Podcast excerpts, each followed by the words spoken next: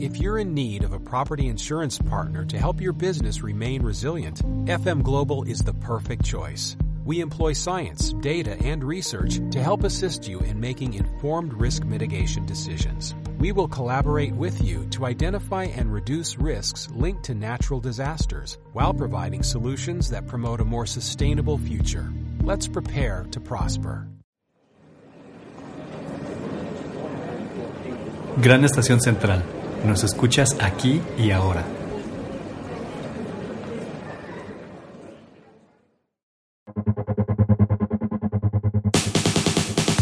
Sé el cambio que quieres ver en el mundo. Somos lo que hacemos para cambiar lo que somos. Lo único constante es el cambio. Transita con nosotros en Gran Estación Central, aquí y ahora.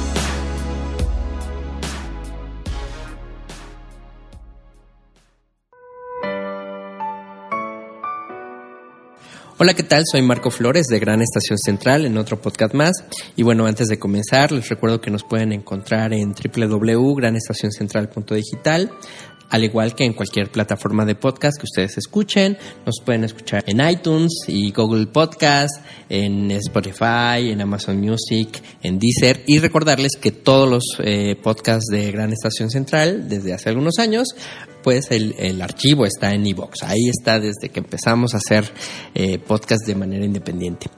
Y en esta ocasión estaremos platicando con Luciérnaga. Luciérnaga es un proyecto que ahorita vamos a ver de qué va y con eh, quienes representan esta organización o, o, lo que me vayan a decir que es, que voy a yo también a descubrirlo. Eh, me, se encuentra conmigo Madel Cafiesco. Hola, ¿cómo estás? Hola, ¿cómo estás, Marco? ¿Qué dices? Buenas tardes. Y con Horacio Correa. Hola Marco, ¿cómo estás? Bien, bien, pues aquí gustosos de saber qué es Luciérnaga, porque yo ya los he seguido en redes sociales, sobre todo en Instagram, que tienen eh, su, su perfil. Y por lo poco que reconozco, tiene que ver con el asunto de los museos, eh, el acercamiento a los museos, pero reconozco que desde otra perspectiva, no tan institucional como de la que estamos acostumbrados. Y por eso me gustó acercarme, o me interesó acercarme con ustedes para conocer el concepto de luciérnagas. Entonces cuéntenme, antes de esto, de que conozcamos qué es luciérnaga, cuéntenme, pues quiénes son ustedes. Me imagino que vienen de ámbitos museísticos o que tal vez son artistas plásticos. Cuéntenme, ¿quién de ustedes quiere comenzar a presentarse? Bueno, pues eh, en mi caso, fíjate que yo creo que algo que me hizo acercarme a este, a este, a este tipo de, de, instituciones es que cuando yo era niña crecí en un lugar que era Ciudad Madero, Tamaulipas, que era un lugar que real, realmente no tenía casi ninguna infraestructura cultural. Sin embargo, nuestra familia, eh, los abuelos, la familia más cercana vivía en la Ciudad de México. Entonces, cada, cada verano, cada Semana Santa, mis papás nos traían a la Ciudad de México de vacaciones, incluso nos dejaban semanas con, con mis abuelos y eso nos daba la oportunidad de que pues tuviéramos, nos dedicáramos a visitar lugares, no estar en la casa ni nada, sino que fuéramos a museos, fuéramos al teatro. Eh, y eso yo creo que poco a poco hizo que tanto mis hermanos como yo nos fuéramos acercando como a este, como a este mundo cultural. Eh, y ya después, cuando bueno, yo fui creciendo, yo quise estudiar primero arqueología o antropología, porque al final, eh, y eso un día también le comentaba a mi colega Horacio, que cuando estaba en algunos lugares me encantaba fantasear e imaginar al ver un mueble, al ver un cuadro, y decía, ¿cómo habrá sido el mundo en esta época? Yo quiero saber más. Entonces, eh, pues poco a poco empecé a sentir que, pues como que mi pasión estaba en eso. Sin embargo, eh, decidí estudiar historia para tener como una perspectiva más, más integral. Y ya estando ahí, yo llegué a vivir al centro histórico, a donde vivieron mis abuelos. ¡Ay, qué maravilla! Ese espacio o ese barrio, pues que yo de niña, eh, pues fue muy cercano para mí durante las vacaciones. Y cuando estaba yo ahí, me acuerdo que estaban en ese entonces remodelando el antiguo colegio de San Ildefonso, que había sido pues la, la Escuela Nacional Preparatoria, porque se iba a inaugurar una exposición eh, imagínate. La de 20 años, 20 siglos de México. Exactamente. Súper exposición enorme, fantástica, que aparte después salió de México, ¿no? Exactamente, para conmemorar los 500 años del descubrimiento de América en 1992. Pero para que esa exposición llegara ahí, pues hubo que hacer una remodelación de todo el edificio para adecuarlo para, para museo. Entonces yo veía cómo, pues cómo fueron, fueron eh, llevándose a cabo esos trabajos y la verdad yo decía, yo quiero saber qué está pasando aquí, y me asomaba. Luego había unos momentos en los que tú podías cruzar, aunque ya había obra. Ya cuando los trabajos, digamos, aumentaron, pues ya cerraron completamente el acceso. Eh, y con el paso del tiempo, pues yo vi que pusieron esa exhibición y dije, ¡ay, qué padre!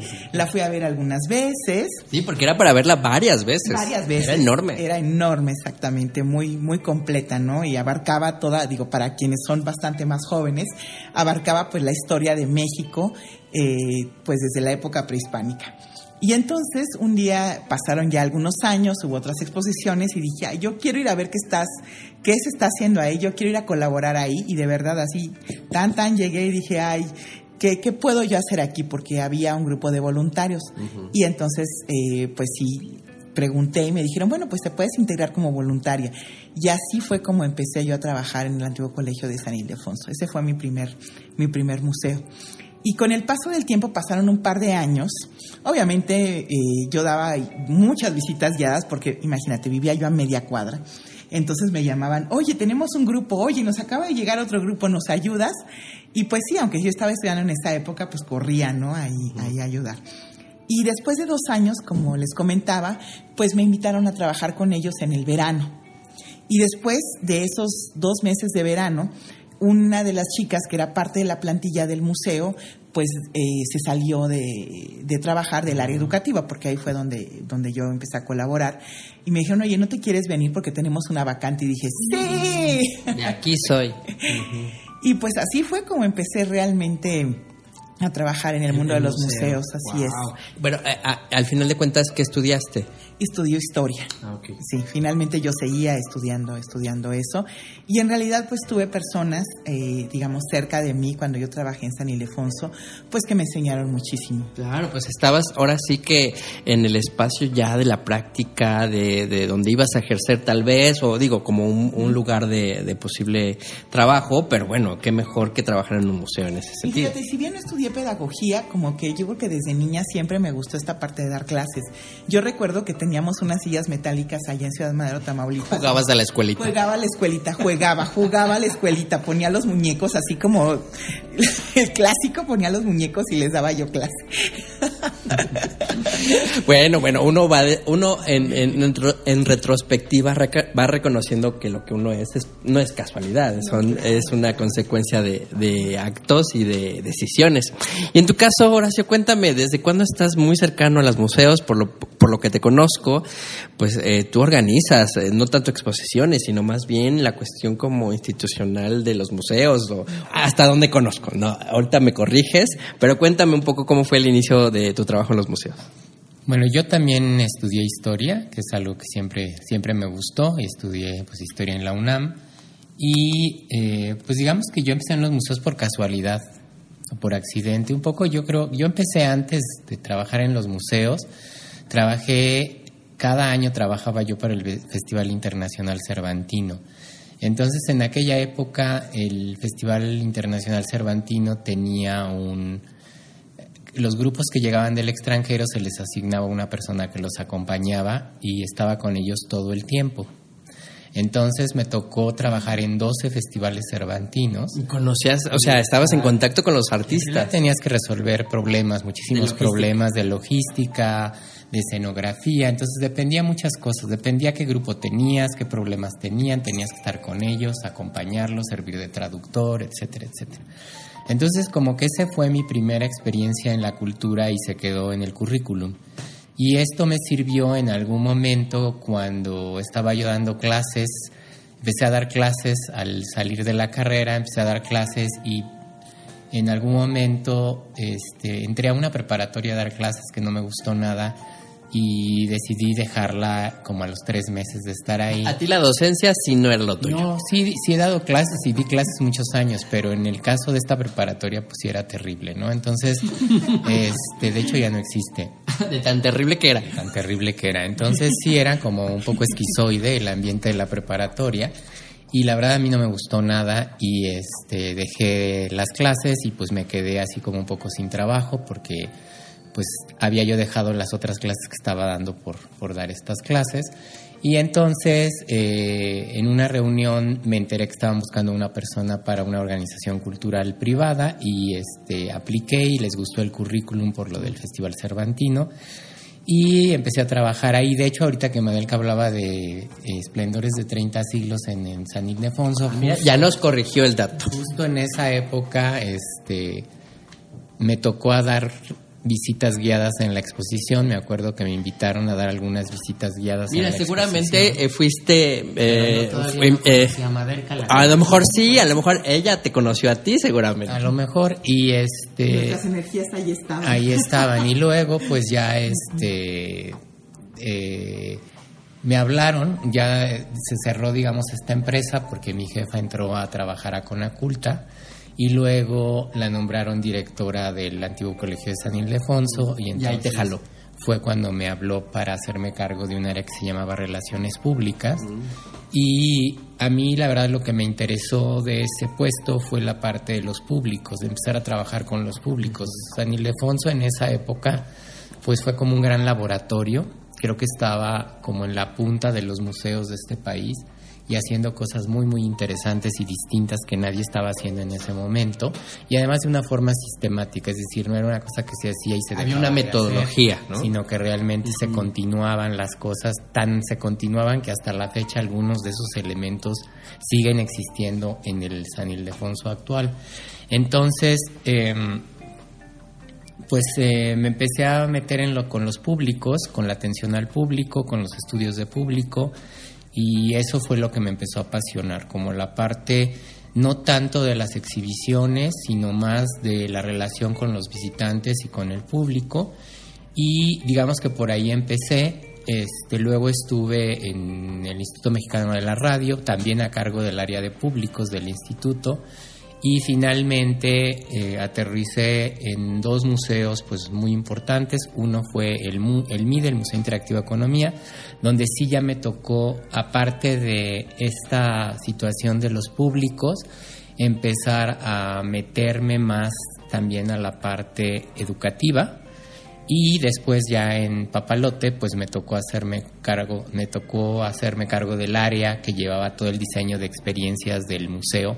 Y entonces ahí se involucró digamos toda esta experiencia en estudios de público pero también en la parte de diseño de experiencias educativas y mira que ahorita que dijiste el MIDE recuerdo que fui al MIDE hace algunos años y yo estaba ahí viendo el MIDE no ahí tocando y apuchándole a las cosas y creo que en esa área nos encontramos, ¿no? Pues ya te conocía. Y pero no me dijiste que estabas en el MIDE. Ahorita estoy como recordando, o no recuerdo, ¿no? Fue como, ay, y así como que tú qué aquí, ¿no? pues aquí visitando el museo, ¿no? Pero fíjate, no me dijo que trabajaba ella. Después sí recuerdo que me invitaste al, papalote, a su reinauguración y todo eso. Entonces, pero bueno, en, en sí tu, tu trayectoria ha sido más en el contacto con los públicos, cómo crear públicos y cómo medir, ¿no? Esa cuestión de, el análisis, claro. Y también cómo acercarte a los públicos. Eso es fundamentalmente que también es algo de lo que ahora que hablemos de Luciérnaga, es uno de los elementos distintivos, ¿no? Es decir, trabajar pensando en los públicos, que no siempre se hace en los museos en México. Claro. Y, antes de hablar de, con los, de Luciérnaga en específico, cuéntenme, ¿cómo fue que ustedes se coincidieron, se encontraron, ¿no? Eh, en, ¿En qué lugar? Me imagino que en un museo o quién sabe, ¿no? Bueno, pues Horacio y yo nos conocimos en el antiguo colegio de San Ildefonso. De hecho, nuestras oficinas eh, estaban en el mismo piso y éramos, digamos, vecinos. Entonces, pues ahí empezamos a platicar. Obviamente, pues el trabajo en equipo, pues siempre fue un parte, pues yo creo que del éxito también de San Ildefonso. Eh, en, buena medida. Entonces, pues ahí compartíamos eh, la comida, compartíamos eh, el trabajo para distintos programas. Horacio se dedicaba también a apoyar la búsqueda de recursos, entonces, pues había que también compartir información de los proyectos o de los programas educativos que se tenían y bueno, pues él también estaba como, como involucrado en eso. Y pues digo, de largas horas de, de charlas y de trabajo conjunto, pues fuimos creando a, lo largo del tiempo pues una muy buena amistad. Y ahora en el, pues con la pandemia, yo creo que a todos nos volteó nuestra vida 360 grados, así como decía una amiga, fue un revolcón de ola. Decidimos, eh, bueno, pasaron cosas en nuestras vidas que nos pusieron en una situación, eh, pues de empezar a buscar nuevos horizontes. Entonces ahí empezamos a, visualizar, bueno, qué podíamos hacer en conjunto, porque ambos tenían, ambos tenemos mucha experiencia también, pues en el trabajo, principalmente en museos, aunque ahora el trabajo de Luciérnaga no se, digamos, no se enfoca exclusivamente para este tipo de instituciones pero bueno, decidimos precisamente, bueno, pues a echar mano de todas las herramientas que, pues que hemos adquirido a lo largo ya de más de 25 años de, claro, de, de conocerse, de, de, de coincidir en, sí. en, proyectos institucionales y todo esto. Bueno, vamos a hacer una pausa musical y ahora sí, regresando de la pausa, vamos a hablar de que ya estos, estas intencionalidades que tenían ustedes se concretó en Luciérnaga.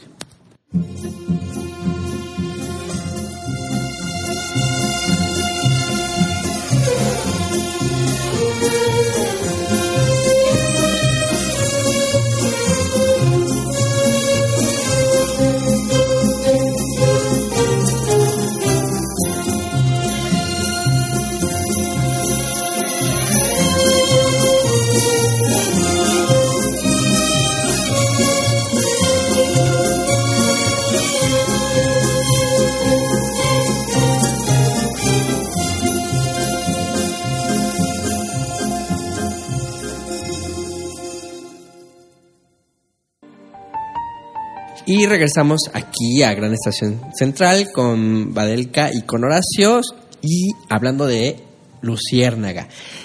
Se me hizo muy poético eh, el, el, asunto de que le pusieran luciérnaga, ¿no? Eh, por este insecto que brilla en la noche.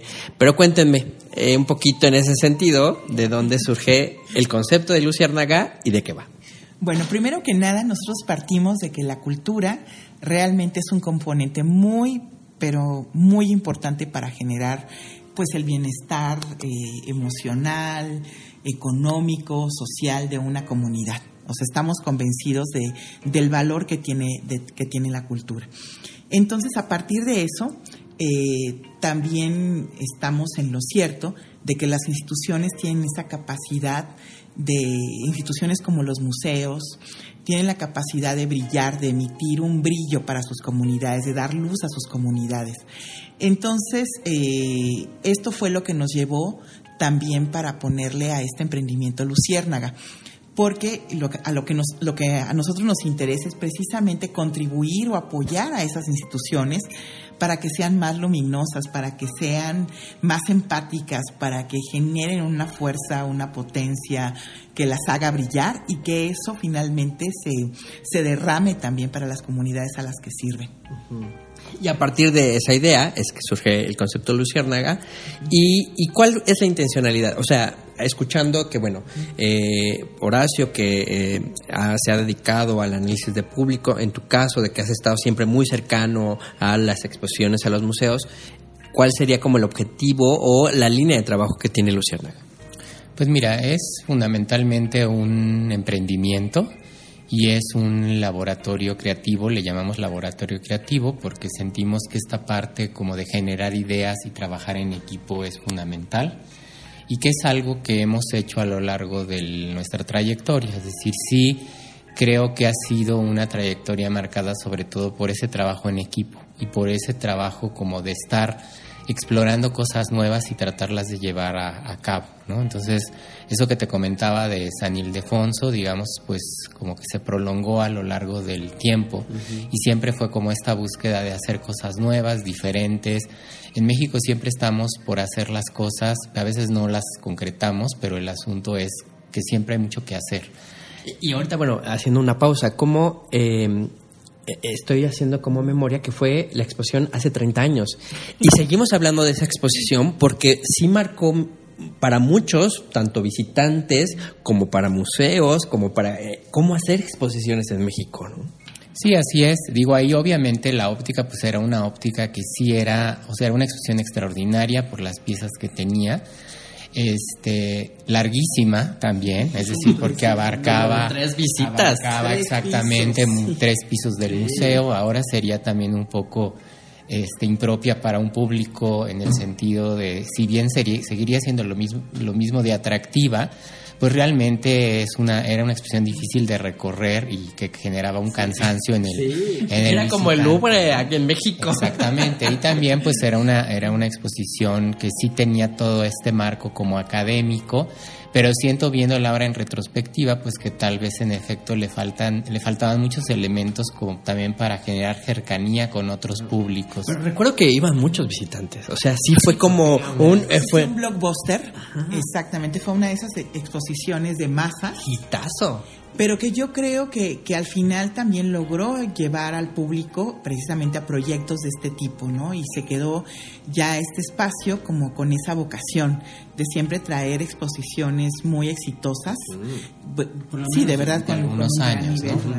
sí, tiene, ha tenido bajas, subidas. Exactamente. Bueno, eso también está marcado también por las condiciones económicas de, pues, de este país. Y bueno, en ese sentido, Luciérnaga lo que busca es generar estos talleres de, eh, de encontrar eh, equipos de trabajo pues, para atraer públicos. No es propiamente solamente talleres, es decir, nosotros lo que nos interesa es trabajar con instituciones culturales, que pueden ser museos, pero no necesariamente solo museos, porque esto de generar públicos eh, es algo importante en la gestión cultural en general, es decir, cómo conectarnos con nuestros públicos. Finalmente, el meollo del asunto es que estamos comunicando y comunicando ideas. Entonces somos medios de comunicación extraordinarios, no nada más los museos. Entonces es cómo podemos conectar a estas instituciones con sus públicos y también generar este, estrategias, digamos, de diseño de experiencias con esos públicos, ¿no? Y hablamos, sí, hablamos de experiencias porque finalmente lo que, lo que nosotros generamos también en, la gestión cultural son experiencias, ¿no? Y de hecho, el éxito que tienen muchas actividades actualmente tiene que ver con que a las personas les provocan precisamente un sentido de bienestar personal y de eh, realizar cosas que les parecen valiosas en lo personal. Entonces, en ese sentido es que estamos hablando de generar experiencias. Y, fíjate que e, es muy interesante y potente lo que mencionas, porque regularmente hay una tradición de ir al museo por cuestiones pedagógicas, académicas, ¿no? escolares. Desgraciadamente, ¿no? En ese sentido. Y que la experiencia la dejamos a un lado, ¿no? Voy al museo porque me mandaron, voy al museo porque voy a buscar información, voy al museo por otras situaciones y eh, esta cuestión sensorial de la experiencia humana, eh, eh, cognitiva, como que no se plantea en ese sentido en los, en los em, departamentos de educación de los museos. Fíjate que también esto que, que dices es muy cierto y yo creo que en ese sentido Luciérnaga lo que, lo que busca es finalmente trabajar con las instituciones que pueden ser museos, fundaciones, universidades, cómo, cómo generar un valor agregado. Y este valor agregado eh, está en función de estos mensajes de comunicación que comentaba Horacio, que tienen que ser muy claros, porque a veces lo que nos hemos dado cuenta en nuestra propia experiencia, digamos, adentro de una institución y ahora que estamos también apoyando a otros, es que a veces no se sabe exactamente qué es lo que se quiere comunicar, qué es lo que se quiere hacer. Parecería bastante mm, obvio que si tú tienes un programa de trabajo, tienes mucha claridad de lo que vas a hacer, por qué lo vas a hacer y qué es lo que quieres lograr al hacerlo. Sin embargo, nos damos cuenta que nos cuesta mucho trabajo todavía como, como poder generar un programa de trabajo de manera muy muy integral y muy muy vinculado unas cosas con otras los propósitos con los objetivos con la misión de la institución con la con la visión. De repente nada de eso está está alineado. Entonces bueno nuestra nuestra idea digamos como de lo que podemos aportar es trabajar con las instituciones eh, desde el principio.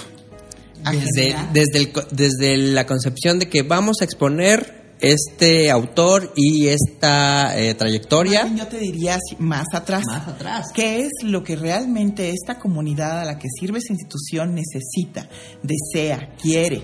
Es decir, qué es lo que busca el público para que generalmente para poder generar una conexión con esas necesidades y con lo que el museo, con lo que la fundación, con lo que la institución puede aportarles para atender esa necesidad. Y después de ahí, entonces, lo que hacemos pues es un trabajo de planeación también con esas instituciones. Se puede revisar la misión, se puede revisar la visión, se establecen unas líneas estratégicas de trabajo a corto, mediano y largo plazo. Y en función, como te digo, de eso, entonces ya se empieza a hacer una programación de posibles actividades. No, un poco eso, que en realidad este, de lo que se trata pues es de generar estrategias que te permitan comunicarte adecuadamente con tus públicos. Entonces, más allá de lo que son los contenidos que quieres generar, es cómo vas a hacer que esos contenidos se relacionen con, con tu público, con, el público que quieres servir y con la vida de las personas precisamente para generar experiencias significativas en el visitante. ¿no? Entonces, un poco esa es la idea. Y miren, voy a poner un ejemplo personal. Eh, fui a, al Munal porque está, hay una exposición sobre eh, la iconografía de la comida. ¿no? Y entonces ah, yo eh, tengo un gusto por la gastronomía, dije, pues bueno, voy a ver qué hay de piezas. La visité y no me encantó. O sea, sí había piezas interesantes, pero no me cautivó en el sentido de ver piezas innovadoras o ver piezas que me estuvieran dando un discurso gastronómico interesante. Sí hay como eh, eh, chispazos, personalmente, ¿no? Entonces, ahorita que me están mencionando eso, me, me pregunto, bueno, me pregunté, mejor dicho, me pregunté, ¿por qué el Munal hizo esta exposición? ¿No? Me lo pregunté cuando salí de la exposición. Y entonces un poco es lo que dicen ustedes, o sea, no solamente eh, pensar la exposición, sino la institución, qué es lo que pretende al público que ya va asiduo a saber qué va a ver al Munal, por ejemplo. Sí, es que ¿Qué esperabas de la exposición? ¿Qué esperaba? Ver piezas que nunca había visto, pero vi mu- muchos bodegones, ¿no?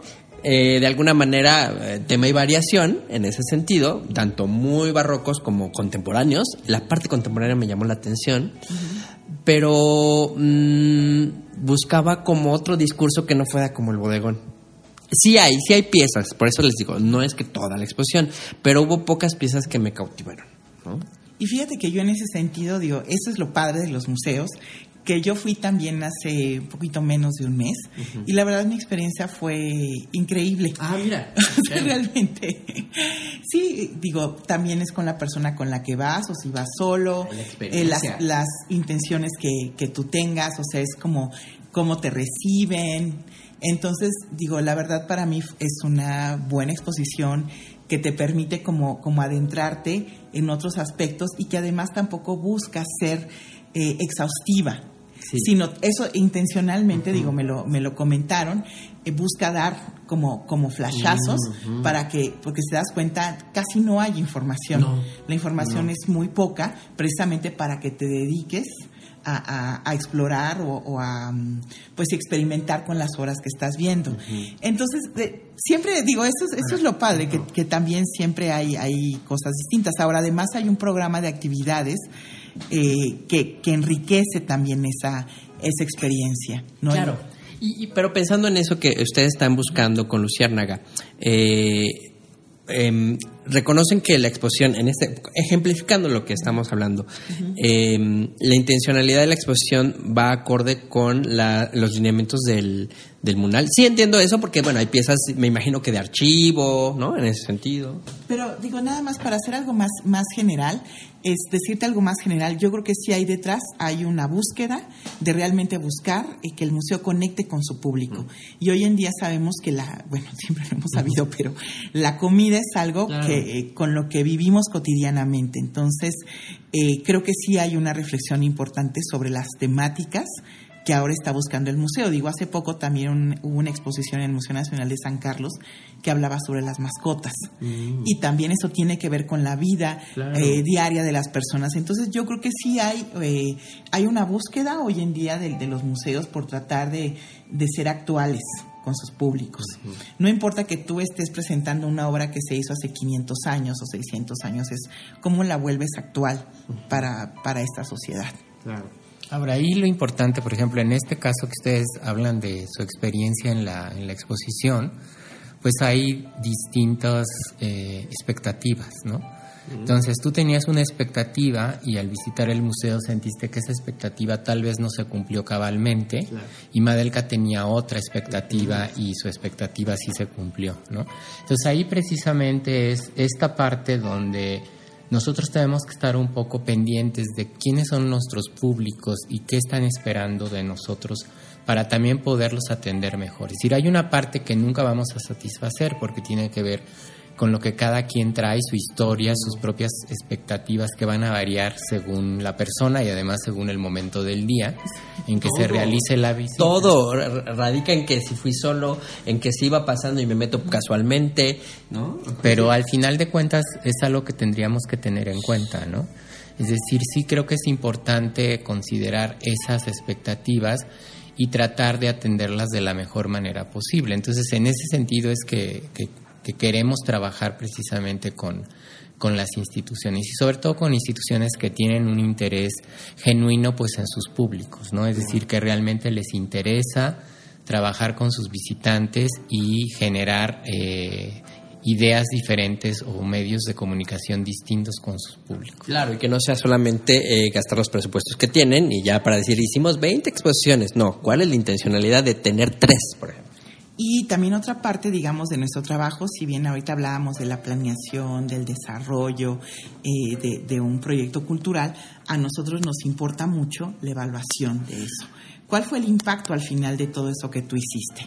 Porque al final es lo que te va a permitir seguir precisamente creciendo, seguir innovando, revisando si por ahí va la cosa o no. Entonces nosotros también eh, hacemos mucho hincapié con las instituciones con las que trabajamos de que el trabajo no se termina cuando tú, digamos, pensas en unos talleres y los realizas o desarrollas una exposición y se presenta al público, sino que es un continuo. Entonces, si tú tienes muy claro los objetivos, las intenciones de eso que hiciste, pues en esa medida, esa claridad te va a permitir evaluar muy bien, porque tú sabes exactamente qué era lo que querías y al final podrás saber si eso se cumplió. Claro. Y miren, vamos a hacer una pausa, una segunda pausa musical, porque ahorita me ponen a pensar esa subjetividad de cómo evaluar la experiencia del visitante, ¿no? A ver, ¿qué estrategias? Digo, no quiero que me digan aquí el hilo negro, pero sí, cómo es, es muy, muy complejo esa, esa medición en ese sentido.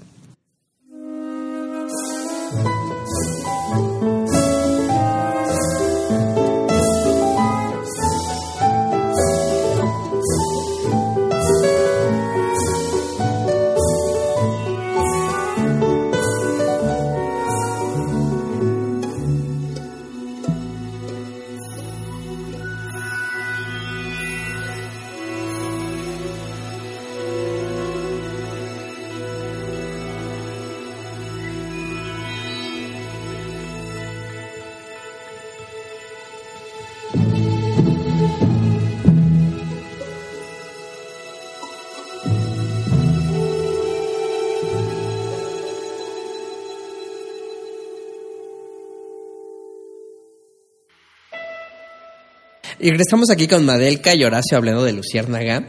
Y bueno, yo sí soy muy intenso a veces con esta cuestión de los museos. Vayan a ver la exposición. No, en verdad no es, no es una cuestión, no se prejuicien. Lo que menos quiero en Gran Estación Central es que se prejuicien por mi juicio, sino al contrario, es mi perspectiva. Y también pensando que, bueno, a lo mejor cuando me preguntaste, Horacio, ¿qué, qué expectativas tenías? Pues yo creo que tenía muchas, muy altas, ¿no? Y a lo mejor no es que no esté al nivel de mis expectativas, sino más bien, ah, pues mmm, a lo mejor creo que mmm, iba muy prejuiciado. O sea, yo como espectador ya iba como cierta intencionalidad. ¿no? Y las veces que me ha eh, emocionado una exposición es cuando no sé qué voy a ver. ¿no? Entonces creo que ahí, como bien dices Horacio, como el público va de, eh, con ciertas intenciones a veces programadas, a veces no, y eso cómo influye su experiencia. Y en eso es lo que me gustaría que me platicaran, cómo evaluar una experiencia sensible cómo se evalúa eso? Porque digo, se oye muy complejo, muy subjetivo, ¿no? Bueno, pues en la actualidad existen muchas técnicas. Mira, es, a mí mi pregunta viene desde la ignorancia. muchas, muchas maneras. Eh, porque siempre esto ha sido ya desde hace algunas décadas, no tantas, una inquietud pues muy importante en muchos grupos de trabajo. Digo, yo te contaría que hay algunas muy interesantes, ahorita que tú hablabas de las expectativas, que, que te eso, precisamente te preguntan cuando tú llegas a una exposición, el equipo de evaluación, ¿qué expectativas tienes? Y te dan un espacio para que tú las escribas o las dibujes, porque eso también se puede, se puede trabajar hasta con públicos. Como evidencia de. Ajá, como con públicos infantiles, ¿no? De, con infancias que a lo mejor no saben escribir muy bien, pero bueno, también eso así te lo pueden demostrar. Incluso también se te pueden preguntar, bueno, ¿y tú qué sabes del tema antes de, entrar a una exposición? ¿Qué tanto sabes del tema en el, del que vamos a tratar? Y también se puede pedir eso. Y al final, nuevamente te, te preguntan precisamente si, tus expectativas que tú habías, habías registrado en un principio se cumplieron, ¿no? O también si aprendiste algo nuevo. Ahora, ahorita que, que, estoy hablando del aprendizaje, creo que es importante decir, digo, tú empezabas este, este programa hablando de que muchas de las experiencias, de las primeras experiencias que uno ha tenido en los museos, tiene que ver pues con que te mandan de la escuela. Y a veces se, sataniza la palabra aprender algo, se ve como algo aburrido. Y si un museo, digo, incluso dentro del mundo de los museos hay un gran debate si los museos educan o debieran educar o no. Yo creo que hoy en día sabemos que el aprendizaje pues está presente en todas las etapas de nuestra vida. No importa, no importa qué edad tengamos, continuamente estamos aprendiendo porque así estamos diseñados. Entonces, eh, si bien entonces esto ocurre a lo largo de nuestra vida, puede ocurrir porque tampoco es a fuerzas, a veces podemos tener, digo, las ganas, pero pues no hay los medios o no hay el entorno para hacerlo. En realidad también eh, los museos tienen esa, esa posibilidad o tienen muchos recursos también para generar una experiencia eh, consciente eh, de aprendizaje para, para los visitantes. Pero bueno, volviendo a los métodos, digo, ahorita yo creo que los vamos a ir comentando Horacio y yo, eso puede ser uno. Otro método es que a mí me encanta de estos primeros y además fue uno de los primeros métodos que yo leí, que no apliqué, pero que sí leí. Que sabe que existe. Que, que sabía que existía en algún momento, después ya me tocó verlo cómo, cómo se hacía y también hacerlo es de que tú puedes ir siguiendo también a los grupos de visitantes. Como espiando. Como espiando. Sin se dar cuenta, ah, tú como otro visitante más, ¿no? Vas viendo, te le pega. Exactamente, como si lee o no lee, si utiliza el material que tú le pusiste a la mano. Hoy en día, digamos, este es un trabajo que puede tardar horas con un visitante o con una familia. Y hoy en día algo que te lo puede facilitar también, pues es un teléfono celular. Si tú le pides al visitante que se conecte también. Un geolocalizador del museo. Y lo que, lo que ahora sabemos es también, entre más se quede el visitante, por ejemplo, viendo un cuadro, eh, jugando con... Interactuando con, la pieza que permita. la pieza, jugando con algo que tú, le, que tú le muestres. Eso también significa que las posibilidades de que tú tengas una experiencia significativa son mayores. Ahora, ese tiempo que tú tardas, y eso también es increíble, es que también está comprobado, sobre todo cuando tienes algún proyecto que busca generar una reflexión sobre el patrimonio que te lleve a la conservación de ese patrimonio. En la medida que uno se mantiene interactuando, pensando sobre algo que, que te está proponiendo la institución, que estás jugando y trabajando y reflexionando y platicando y haciendo y armando y oliendo y escuchando, en esa medida también tu capacidad para después valorarlo va a ser mayor. Entonces, por eso es tan importante que no nada más la gente vaya y hacia haga un recorrido de, volada viendo así como si estuviera en su celular este scrolleando, la exposición. Exactamente. Entonces, por eso es tan importante también poder medir el tiempo de permanencia de las personas. Y bueno, pues Horacio es experto en eso. A ver, tú que eres así. realmente digo, ahora lo que están haciendo muchas instituciones culturales y museos es trabajar con los públicos desde el proceso de planeación. de los proyectos. Es decir, que es algo que se hace en otros ámbitos no culturales. Cuando te venden un producto, pues ese producto sale al mercado y no sale al mercado así nomás, sino que generalmente ya la empresa hizo un trabajo con sus públicos para saber si va a funcionar, qué tanto va a funcionar, etcétera, etcétera. Incluso si los colores del empaque son adecuados, si está comunicando lo que... Hay un estudio previo con el público, con el consumidor. Y ese estudio previo involucra al público de manera directa en el proceso. Entonces eso es lo que muchos museos están haciendo en otros lugares, que es desde el momento mismo que empiezas a planear una exposición o un taller o una visita guiada, este, empiezas a involucrar al público en el proceso de diseño de, ese, de esa experiencia. Entonces puede ser, como dijo Madelka, en un principio puedes rebotar con el público las ideas que tú tienes sobre el proyecto para saber qué tanto saben del tema, si tienen cierto tipo de preconcepciones sobre el tema que a veces son muy poderosas, ¿no? Y el, museo no las detecta y entonces pues no dice o no aclara cosas que tendría que aclarar. Luego puedes involucrarlo ya durante el proceso de diseño. En, Papalote, por ejemplo, se hacían mucho estos ejercicios de probar las actividades con el público cuando todavía no habían salido al, al museo. Y lo haces de una manera muy, digamos, eh, austera, pero que te permite saber si las cosas sí van a funcionar o no van a funcionar. Entonces es otra forma. Y también está esto de hacerlo al final, es decir, cuando pues, ya abriste la exposición, en este caso la exposición que tú dijiste, pues una labor que tendría que realizar el museo pues es observar a sus públicos, ver qué ocurre en las salas y también tratar de determinar si hay elementos que pueda corregir a partir de una retroalimentación con su público. Pero entonces lo que estás haciendo ahí es mantener al público involucrado a lo largo del proceso y esa es la forma en que hoy se están evaluando muchos proyectos culturales y es la forma en que se está trabajando con los públicos. No es no nada más hacer encuestas o tratar de saber quién es tu público, sino realmente involucrarlo en el proceso de planeación y diseño de las de las de las experiencias o de las exhibiciones o de los talleres o de lo que estés haciendo. Sí, porque siempre las instituciones son, bueno, o han sido, tienen una tradición de que, a ver, yo te voy a poner lo que creo que tú necesitas, o lo que creo que tú necesitas aprender, o lo que creo, esas cosas. Y ahora, en la actualidad, ahora el, usuario, el visitante, ya tiene más injerencia en, a ver, yo quiero ver esto, yo quiero hacer esto. por las redes sociales y la forma en que nos comunicamos, es el usuario el que decide lo que quiere y el que se involucra y el que y el que hace y crea la experiencia y la experiencia es una experiencia propia controlada, ¿no? Entonces, eso es lo que a veces los museos no vemos, es decir, que no podemos decidir por el otro porque el otro está ansioso de participar y de co-crear y lo está haciendo cotidianamente en las redes sociales. Las redes sociales son un ejemplo de co-creación, en donde la gente sube lo que le interesa, otros opinan, este, se comenta, y consume lo de otro. Por ejemplo, de este podcast, pues también es una forma en que tú decidiste que querías sacar un tema, lo estás desarrollando y lo vas a poner para que la gente lo escuche. Esa es la forma y la gente va a comentar lo que tú pongas y va a decidir si quiere oírlo o no oírlo. Entonces eso es lo que está ocurriendo y es algo que tenemos que reconocer y sobre todo después de la pandemia pues es más importante entender que ha cambiado mucho la forma en cómo los seres humanos nos estamos conectando con las cosas. Y visitamos una exposición.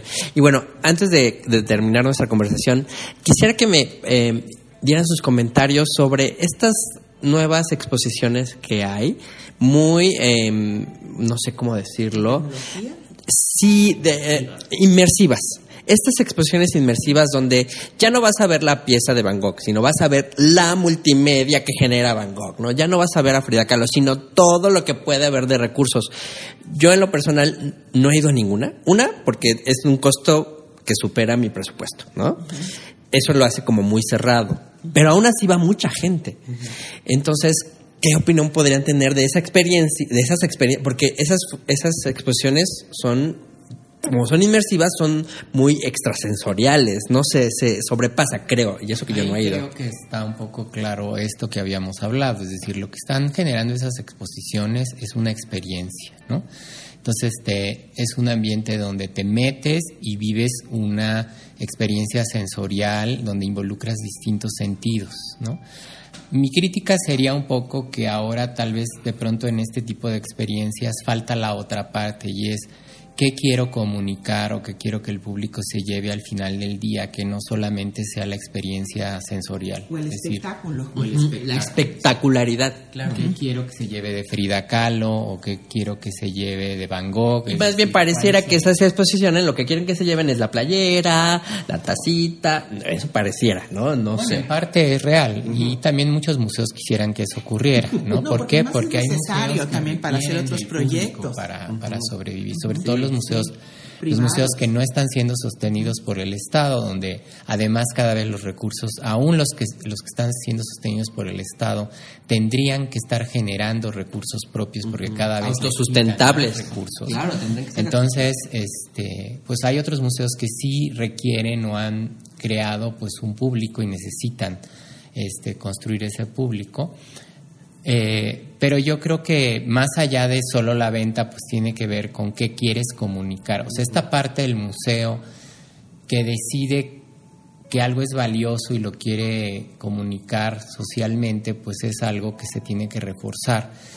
En efecto, lo puedes hacer de distintas formas. Una es estas experiencias inmersivas, pero al final, ¿qué me llevo? ¿O qué le dejo al visitante que no sea solamente esta parte sensorial? Es decir, que es válida y está muy bien, pero también podría llevarme algo sobre Frida Kahlo, sobre este pintor y saber un poco más. Tal vez eso creo que es lo que falta.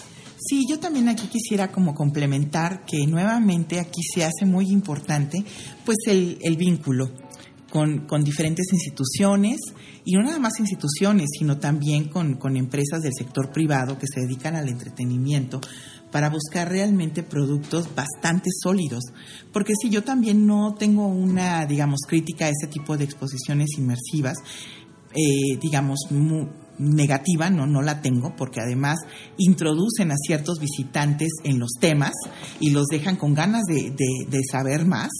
Pero entonces en esta curiosidad que, que, que te lleva a ver este tipo de proyectos, ahí es donde tendrían que entrar las sinergias con otro tipo de actores, para que entonces eh, lo conectaras con el trabajo desde que se está haciendo en una universidad, del, del que está haciendo a lo mejor en el caso de Frida Kahlo con los museos de Frida Kahlo y Diego Rivera, con una escuela de educación artística, con una serie de lecturas, con música. O Que, sea, genere vínculos. que genere vínculos y entonces detones precisamente el, el- porque como tú decías en algún momento, yo tengo expectativas, entonces la idea también en, en una exposición es brindar un abanico muy grande de posibilidades para todos los tipos de público que te visitan, o sea, desde los niños hasta las personas de la tercera edad.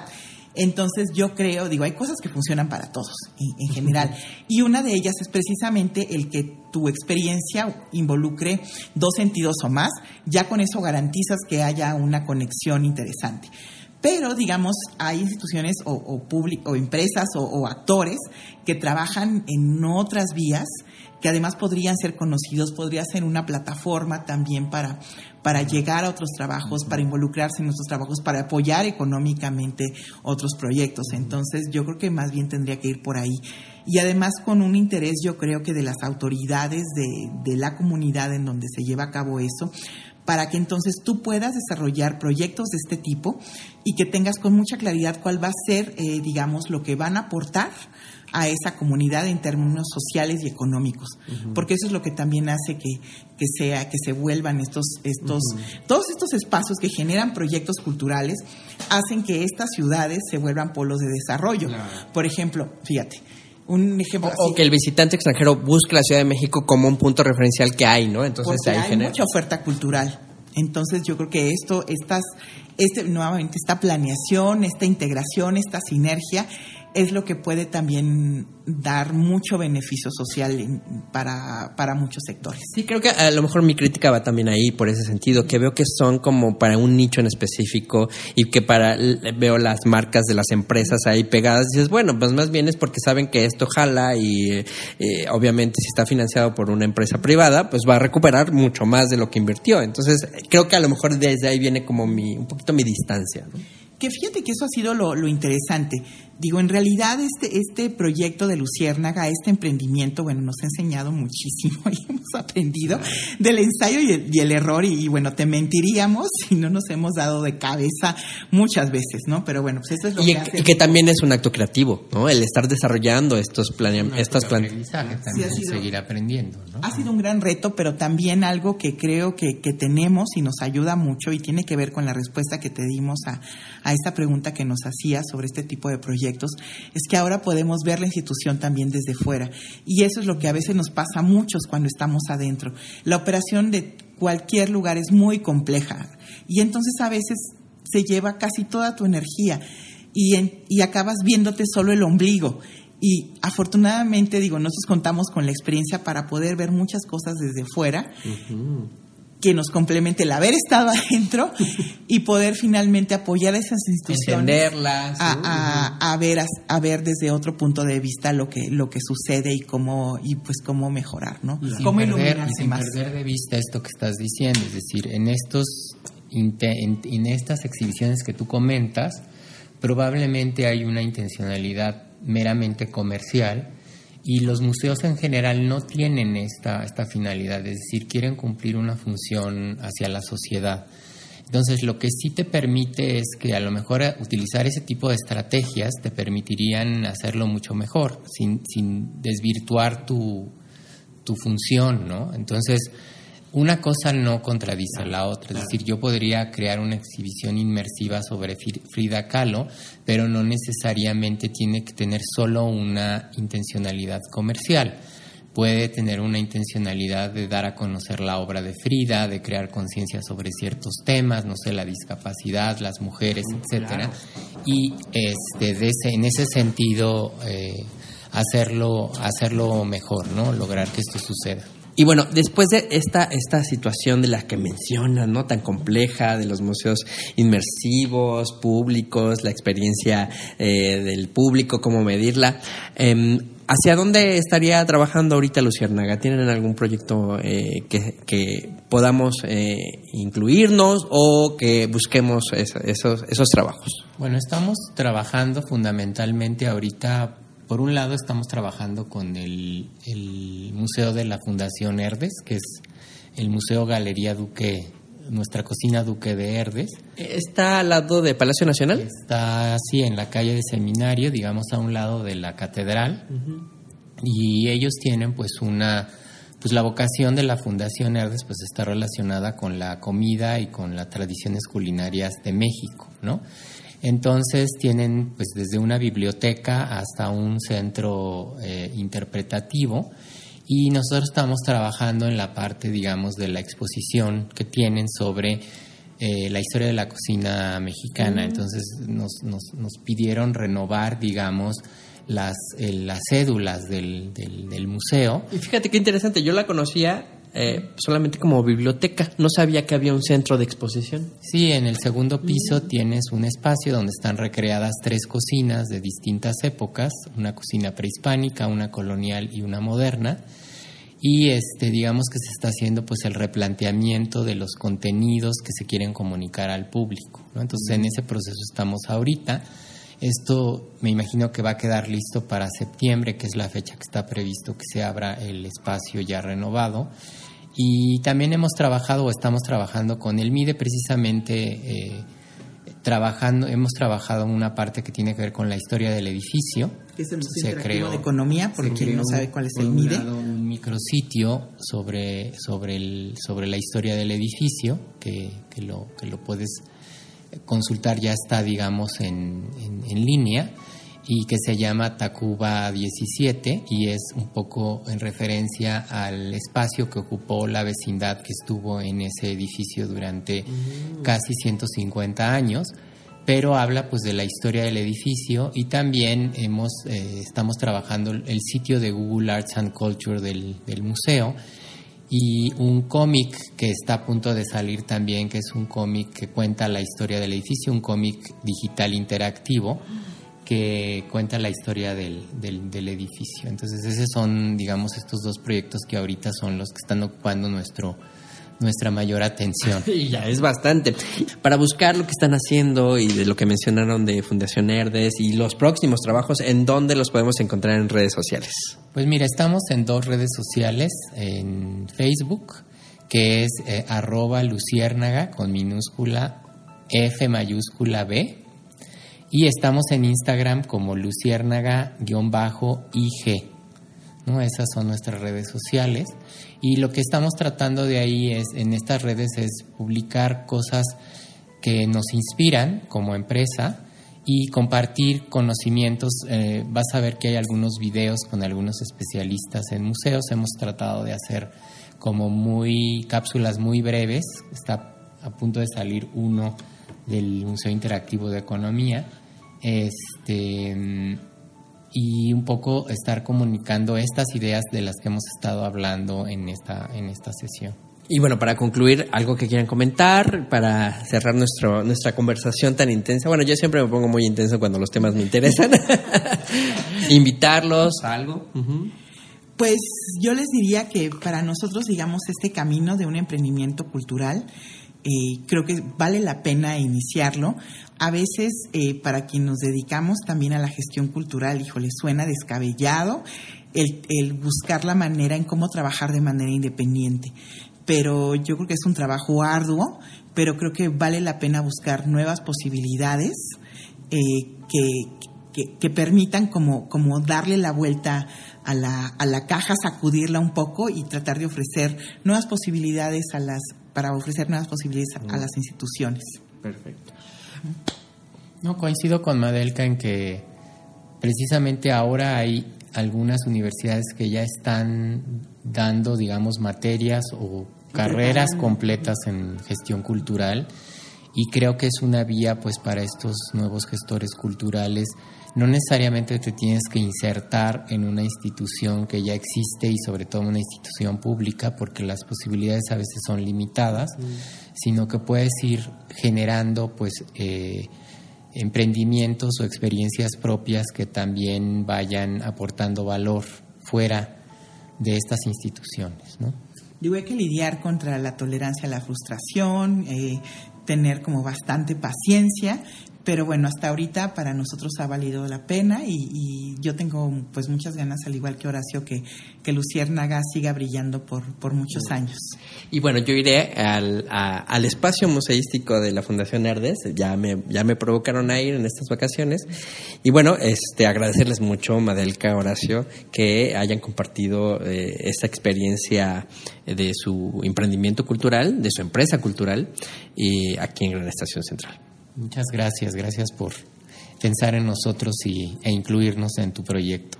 Marco, pues nos encanta tu proyecto también y bueno, va a ser mutuo, también vamos a empezar a seguir Estación Central y pues eh, a seguir conectados precisamente, que es la manera de pues de evolucionar también y de generar una pues una red de conocimiento, de apoyo y pues, ¿por qué no? De amistad. Claro, también, no, no, la, la cultura y el arte nos une más cerca, nos, nos integra como humanos. de la, de la riqueza de la cultura. Y bueno, para que sigan Gran Estación Central, pueden encontrarnos en Facebook e en Instagram como arroba Gran Estación C. Y bueno, mi Instagram personal como Marco Flores CDMX, así me encuentran tanto en Facebook como en Instagram. Y bueno, yo no me despido sin antes recordarles que lo único constante es el cambio. Mi nombre es Marco Flores. Chao, chao.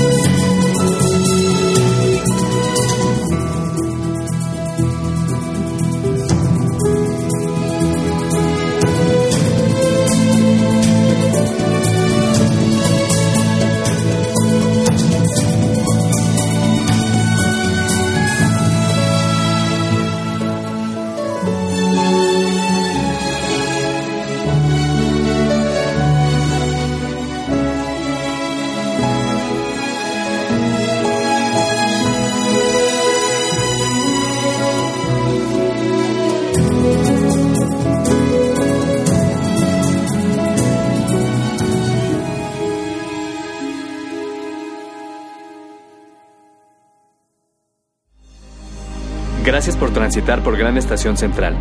Sigue tu camino y no te pierdas. Recuerda escucharnos cuando quieras, aquí y ahora.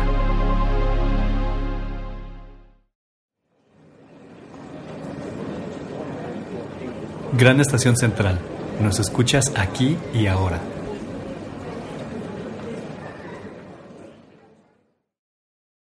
When you drive a vehicle so reliable it's backed by a 10-year, 100,000-mile limited warranty, you stop thinking about what you can't do and start doing what you never thought possible. Visit your local Kia dealer today to see what you're capable of in a vehicle that inspires confidence around every corner.